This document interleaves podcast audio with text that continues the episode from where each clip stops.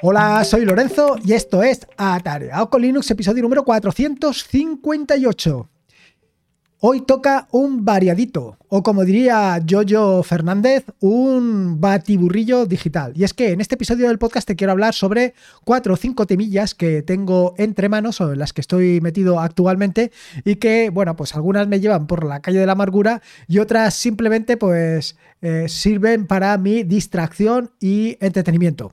Como ya te conté en el episodio anterior, en el 457, que puedes encontrar en atareao.es barra podcast barra 457, eh, a falta de feedback, pues yo hago lo que me da la gana. Quiero decir que voy redirigiendo el contenido conforme eh, voy viendo. Pero como ya también te dije en el anterior episodio del podcast, lo que más me interesa, sobre todo, es que tú me digas qué es lo que te interesa, para así reconducir mis... Eh, ¿cómo te diría? Mi deambular por el mundo del podcasting, para que vaya redirigiendo esos esfuerzos exactamente a lo que tú quieras.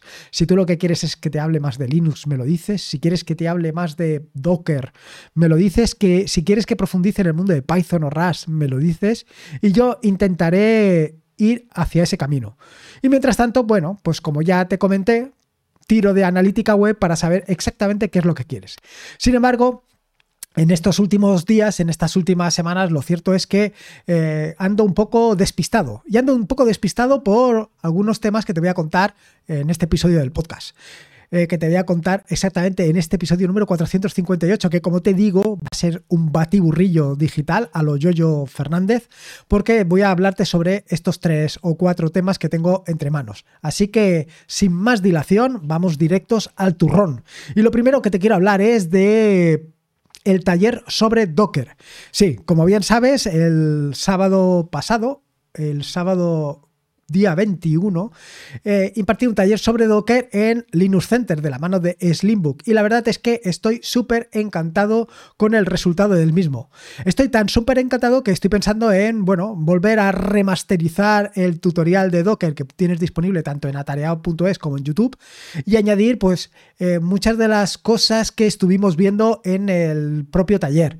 Eh, al final estuve profundizando un poco en, la parte de qué es lo que sucede y por qué sucede con todo lo relativo a eh, determinadas acciones, como, puede ser el mapeo de puertos, el mapeo de directorios, el mapeo de volúmenes. Eh, creo, sinceramente, que lo hice de una manera suficientemente práctica para que los conceptos quedaran muy claros. Bueno, por lo menos esa es la impresión que tengo yo, o por lo menos la impresión que me llevé. Y vaya, a raíz de esto, con motivo de esto, pues eh, pensé en hacer esa remasterización. Lo cierto es que estoy súper encantado. Eh, fue una charla, un taller muy interesante. Eh, hubo muchísima participación, lo cual, pues, realmente, como te puedes hacer una idea, a mí me vino fantástico porque porque mm, al final, pues esto de los talleres, esto de las charlas, pues es un poco loco. Pero te tengo que decir que la cosa fue bastante accidentada. los últimos tres o cuatro días estuve preparando lo que es el taller. Estuve preparando tanto las imágenes que luego subía Docker Hub eh, como pues el material para publicarlo. Incluso, de hecho, estuve utilizando Trillium para hacer toda la presentación, lo cual estuvo súper bien. Pero en el último momento, cuando ya tenía levantado el contenedor Docker, quiero decir, en el último momento en el que me lo estaba preparando, cuando ya tenía preparado el contenedor Docker, cuando ya tenía todas las pruebas hechas, pues eh, lo que es eh, todo el código, que lo hice en Python, lo borré. Sí, como lo estás oyendo, a lo loco, lo borré. Y tú dirás, ¿y por qué lo borraste, pedazo de mendrugo? Pues eso, básicamente por eso, porque soy un pedazo de mendrugo. Y te voy a decir más, no solamente lo borré, sino que lo borré antes de subirlo a GitHub, antes de hacer un git pull. Borré todo, sin ningún tipo de miramientos, con lo cual prácticamente me quedé con dos palmos de narices. Eso fue justo el día de antes a las 9 de la noche del día en el que se iba a impartir el taller. Pero tuve suerte tuve mucha suerte porque, bueno, mucha suerte tampoco es, sino como bien sabes, eh, ya tenía levantado, bueno, como bien sabes, ya tenía levantado la imagen, ya había creado una imagen, con lo cual lo único que tuve que hacer fue eh, extraer todo el contenido de la imagen, todo el código fuente que había dentro de la imagen, menos mal que era una imagen en Python, con lo cual ahí estaba disponible todo el código fuente y luego recomponer algunas cosillas que sí que había borrado de manera definitiva. Un poco locura, pero bueno, gracias a la magia de los contenedores, gracias a la magia de las imágenes, pues pude recuperarlo. Una verdadera suerte. Y luego, como te digo, bueno, pues el taller, la verdad es que estoy muy contento y bueno, pues en cuanto pueda voy a reeditarlo.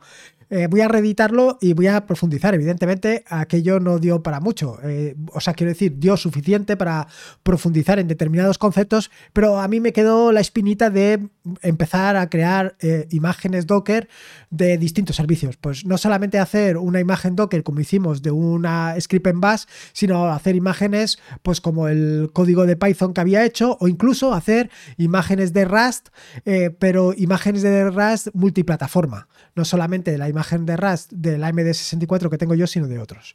Pero bueno, sea como fuere, estoy dispuesto a, ello y eh, cualquiera que, lo quiera, pues simplemente me lo comenta y allí que voy.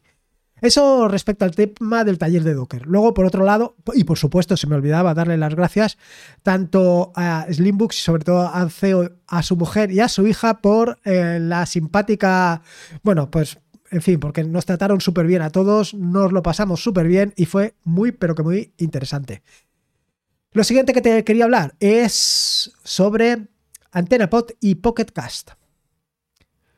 Llevo utilizando AntennaPod desde, pues no te sé decir, desde hace años, muchos años, no sé cuántos años y he sido siempre un fiel usuario de digo, perdón, de Antenapod, un fiel usuario de Antenapod y a pesar de que en alguna ocasión de forma puntual he utilizado otros eh, servicios, otros, otras aplicaciones Android, lo cierto es que siempre he utilizado como principal AntenaPod y nunca he utilizado otras como cabecera. A lo mejor puntualmente, como te digo, alguna, pero de manera puntual. Sin embargo, en estas últimas semanas he tenido algún que encuentro desagradable con AntenaPod. Y es que, pues, se ha parado. O sea, eh, en un momento determinado, en alguno de los podcasts que estoy escuchando, se produce un error que no puede leer más y para. Como te puedes imaginar, esto tampoco es tanto problema. Simplemente tienes que darle a reanudar. ¿Pero qué sucede? Pues que, como te he contado también en muchas ocasiones, yo escucho la mayoría de los podcasts o bien cuando voy a correr o bien cuando voy de viaje. Cuando voy de viaje y sobre todo cuando voy a correr me resulta casi imposible porque actualmente me estoy poniendo el móvil en un bolsillo que tengo que va en el pecho, con lo cual prácticamente tengo que parar para sacar el móvil y empezar a mirar exactamente qué es lo que sucede. Y cuando voy en el coche, pues sucede tres cuartos de lo mismo. Como te puedes imaginar, no puedo coger el móvil eh, mientras voy conduciendo y mirar a ver qué le ha pasado. Tengo que parar en algún área de servicio y empezar a mirar. Y esto realmente me molesta muchísimo. Tanto una cosa como la otra. De hecho, ya me ha pasado en más de una ocasión, por ejemplo, eh, un... Em, ¿Cómo se llama? Un podcast que estaba escuchando eh, de... Em, no me va a salir el nombre. Podcastinando, podcastinando, Sí, del amigo Vicente Sansaloni, en el que hizo una prueba de sonido de varios micrófonos, ¿no? Y entonces él estaba haciendo pruebas con un micrófono, hacía ruiditos, luego con el otro, a ver, con este se oye mejor. Claro, eso pues a quien le resulte entretenido, pues perfecto. A mí, pues sinceramente, no, me pareció lo más interesante. Pero ¿qué es lo que sucede? Pues lo que sucede es que iba corriendo. Y entonces, como voy corriendo, ¿cómo paro? ¿Cómo no puedo parar? O sea, yo estoy haciendo mi deporte y entonces me voy a parar a pasar al siguiente. Pues no, pues tengo que aguantar eso. Pues lo mismo me sucede. Entonces, para mí, el resultado de Antena Pot ha sido bastante, pues bastante traumático. Con lo cual, al final, eh, aprovechando que. Em, Pocket Cast ha decidido pasar al open source, pues he decidido darle una oportunidad. Y mm, Claro, los problemas que me estaba encontrando, que han sido, te tengo que decir, con varios podcasts, no ha sido con un podcast concreto. Por ejemplo, eh, estaba escuchando el podcast de Treki 23 Undercover, que mm, a pesar de que habla sobre productos de la manzana, pues siempre me llama la atención por lo, la cantidad de, mm, ¿cómo lo diría sin hacerle mal? Bueno, me gusta escucharlo por, por que tiene un punto de vista bastante más distinto de lo que son los fanboys. Eh, habla de una manera un poco más eh, centrada de lo que sucede con el mundo de Apple. Y, en fin, últimamente se viene quejando y, claro, pues ese tipo de cosas me gusta. Y no solamente esto, evidentemente también es uno de los podcasts de la red de podcast de sospechosos habituales, con lo cual, pues yo creo que escucho todos los podcasts salvo uno que es enormemente largo y me resulta casi imposible seguirlo. Pero bueno, salvo estos detalles, como te digo, los escucho prácticamente todos. Bueno, pues me sucedía con este Treki 23 Undercover y me sucedía con un par de podcasts más que ahora mismo no recuerdo. Al final, pues nada, decidí hacer un cambio, decidí hacer una migración a em, Pocket Cash y estoy intentando hacerme con él. Porque, claro, habituado a AntenaPod, pues como bien sabes, cualquier cambio es un cambio traumático para quien sea. Cambiar cualquier eh, herramienta, cualquier aplicación que estés utilizando durante muchos años por una nueva herramienta siempre eh, te produce un pequeño trastorno. Así que me he creado algunas listas de reproducción en Pocket Cash, sobre todo una lista fundamental para mí que le he llamado Rapidin, que son solo podcasts que duran menos de 20 minutos, porque es más o menos lo que a mí me gusta escuchar. Pero de repente me salta otro podcast que no lo tengo en esa lista. En fin, voy un poco, es un poco caótico para mí todavía. Pero eh, es así, al final voy a tener que reemplazar por completo AntenaBot porque claro, con este problema pues para mí es completamente eh, inhábil, no, no, la puedo utilizar.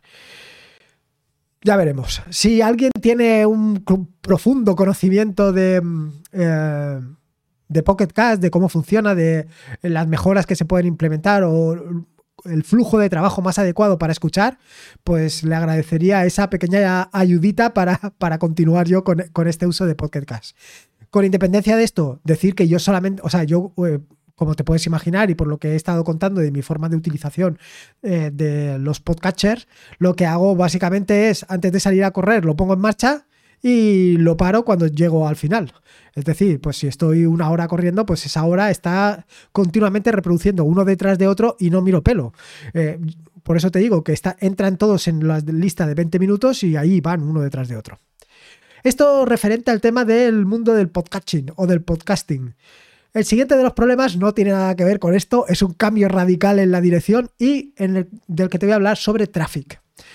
Eh, si no conoces Traffic, decirte que se trata de un proxy inverso eh, que está muy enfocado en el mundo de los contenedores, porque utiliza básicamente el socket de, Docker para em, poder gestionar los contenedores a través de las etiquetas que se ponen en, en esos contenedores, utilizando eh, Docker Compose, etcétera, etcétera. Y es muy sencillo, bueno, realmente, a ver, hay eh, proxies que son más sencillos de utilizar probablemente que eh, Traffic, pero en el momento en que lo tienes en funcionamiento, añadir un nuevo contenedor es súper sencillo y no tienes que hacer prácticamente nada. Simplemente añadir las etiquetas y luego funciona todo como, como una seda. La cuestión es que había algo algo que me lleva rompiéndome la cabeza durante hace, bueno, durante bastante tiempo. Y es que cuando visitas alguna de las páginas que están en el mismo dominio y que están bajo el auspicio de Traffic, pues simplemente te aparece un mensaje que pone eh, un, 404. Pero claro, a ver, que te ponga un 404, eh, pues a mí no me termina de gustar, porque, no sé, me da pie a bueno, en fin, que no me gustaba. No me gustaba y he estado durante algún tiempo dando o buscando una solución para evitar este problemilla. Y esta solución ha venido pues un poco de investigación y un poco de RAS, como te puedes imaginar.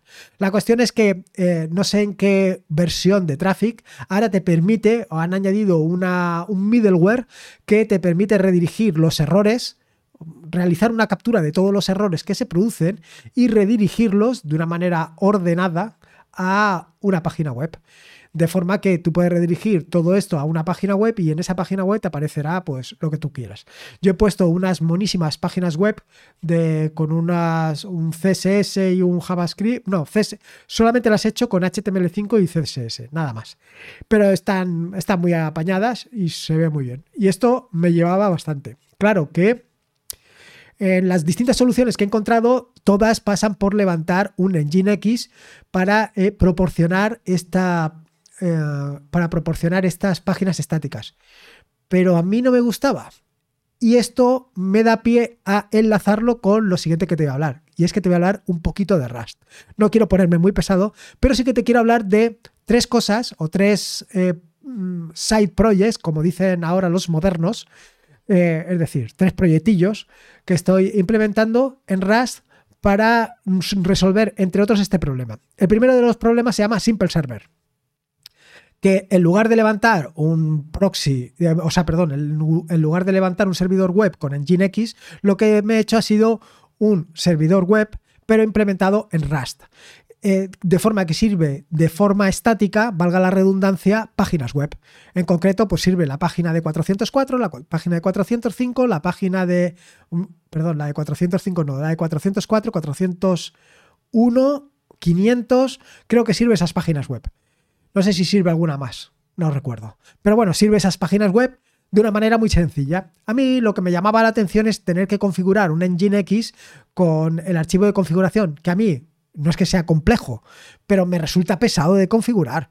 Ostras, que cada vez que tengo que levantar un Nginx tengo que hacer toda esa mini configuración, pues me resulta incómodo, simplemente. Me he vuelto un bagazo. Y como me he vuelto un bagazo, lo que he hecho ha sido implementar una aplicación en Rust precisamente para esto. Precisamente para servir esto y sin tener que poner ningún tipo de configuración. Eh, sí, sí que es cierto que en caso de que, mm, o sea, puedes configurar la parte de el nivel de depuración o el nivel de log que quieres, si quieres info, debug, etcétera, etcétera, y también puedes configurar el puerto en el que vas a levantar el servicio, pero nada más, no hay que hacer nada más. En Nginx sí que tienes que añadir un pequeño archivo de configuración con una configuración mínima y básica. Pero ¿para qué? ¿Para qué necesito todo esto cuando con este servidor, mini servidor que me he hecho, me va fantástico? Pues nada, resuelto. Así que este servidor, este Simple Server, que le he llamado, me he calentado muchísimo la cabeza con esto. Simple Server. Eh, ya está disponible en GitHub y, por supuesto también está en Docker Hub por si lo quieres probar. Eh, la configuración básica viene con las páginas web que he implementado, con la página web para el 403, el 404 y el 500, pero bueno, tú puedes ponerlo para todo lo que quieras. También te tengo que decir que el README es prácticamente inexistente. Creo que única y exclusivamente puesto Simple Server. Y esto es lo que me da pie exactamente a la siguiente aplicación que estoy haciendo. Hace ya algunos meses, yo te diría que ya años, que implementé una pequeña aplicación, creo que estaba en Python, que lo que me permitía era hacer readmes, los readmes de GitHub. Actualmente tengo como unos 300 y algún repositorio ya en GitHub y la mayoría de ellos están sin documentar. Una, una, perdón, una verdadera barbaridad sin ningún tipo de readme, solamente eh, tengo la licencia porque es algo que me, prácticamente me obligo a poner, pero el resto no tengo nada. Y claro, esto no puede ser, porque la manera de dar a conocer un proyecto es básicamente a través de eso, a través del readme, que para eso se ha hecho. Sin embargo, como te decía, hace ya algún tiempo implementé una pequeña aplicación en Python que con los comentarios que aparecen en el archivo README te permite pues, crear ese documento. Lo hice así un poco y creo recordar que en base a la solución que habían adaptado en WordPress para todo lo que es eh, lo de los bloques. Que lo de los bloques está puesto también en comentarios. Y dije, ostras, pues esto también se puede adecuar. Bueno, lo hice en Python, pero mm, lo dejé ahí. Lo hice en Python y es más, hice una aplicación, una interfaz gráfica para hacerlo. Pero como últimamente me ha dado por el tema de la terminal y estoy todo el día metido en la terminal, pues quiero una, una, una, pequeña aplicación, una mini aplicación, una CLI para trabajar directamente, para que me pregunte cuál es el nombre del proyecto, cuál es esto, cuál es lo otro y me genere esta documentación. ¿Por qué? Y ahora te estarás preguntando, ¿pero para qué quieres poner al principio todos estos parámetros? Bueno, pues porque de esta manera es mucho más sencillo para mí mantenerlo. De esta manera, pues eh, realizar el mantenimiento del proyecto es muy sencillo. Simplemente tengo que configurar estos eh, parámetros básicos y luego ya la propia aplicación se encarga de, em, como te digo, em, reproducirlo en todo lo que es el documento. Y es mucho más fácil de mantener. Así que este es el siguiente de los side projects que dicen los, los eh, modernos, como te decía anteriormente, o los proyectillos que llevo en mano. Y la última que tengo en manos es Sort URL. No tiene nada que ver con, ¿cómo se llama el, personaje este? Bueno, es igual, que me estoy despistando. Bueno, la última es Sort URL, que básicamente es un acortador de, eh, de páginas web. Y tú dirás, ¿y para qué quieres un acortador de páginas? Bueno, un acortador de direcciones URL.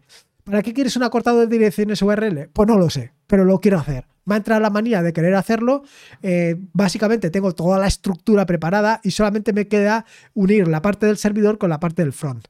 Y esto lo voy a hacer con JavaScript directamente con Vanilla JavaScript que dicen los modernos, es decir, Vanilla sin eh, JavaScript sin frameworks y ya está. Eh, y es lo que quiero hacer. Así que estos son los tres proyectillos que tengo o los que estoy trabajando actualmente. Básicamente, dos de ellos se van a convertir en imágenes Docker y el README RS, pues no se va a convertir en ningún tipo de imagen Docker porque va a ser una herramienta para terminal directamente. Y además, única y exclusivamente la voy a hacer para MD64, porque la compilación cruzada para otras arquitecturas se me está atragantando muchísimo. Como te decía en un anterior episodio del podcast, lo tengo resuelto para AMD64 y ARM64, pero para RM32 no hay manera de conseguirlo. Y no lo sé. En fin, pues ya has visto, aquí te he dejado mi batiburrillo digital a lo YoYo 308. Espero que te haya gustado este nuevo episodio del podcast y espero que lo hayas disfrutado muchísimo. Y en caso de haberlo hecho, recordarte que me puedes dejar tu feedback, tu retroalimentación en cualquiera de los múltiples lugares en los que me encuentro o en los que me puedes encontrar, ya sea en la página web, ya sea en el podcast, ya sea en YouTube. Y nada más, esta es la forma de dar a conocer el proyecto. Déjame una, una valoración en Evox, en Apple Podcasts, en Spotify, en cualquiera de los múltiples sitios en los que me puedes encontrar. Recordarte que este es un podcast de la maravillosa y fantástica red de podcasts de sospechosos habituales, donde puedes encontrar fantásticos y maravillosos podcasts. Puedes suscribirte a la red de podcast de sospechosos habituales en feedpress.me barra sospechosos habituales. Y por último, y como te digo siempre, recordarte que la vida son dos días y uno ya ha pasado. Así que disfruta como si no hubiera mañana. Y si puede ser con Linux, y en este caso con este batiburrillo digital a los Jojo Fernández, mejor que mejor. Un saludo y nos escuchamos el próximo lunes. Hasta luego.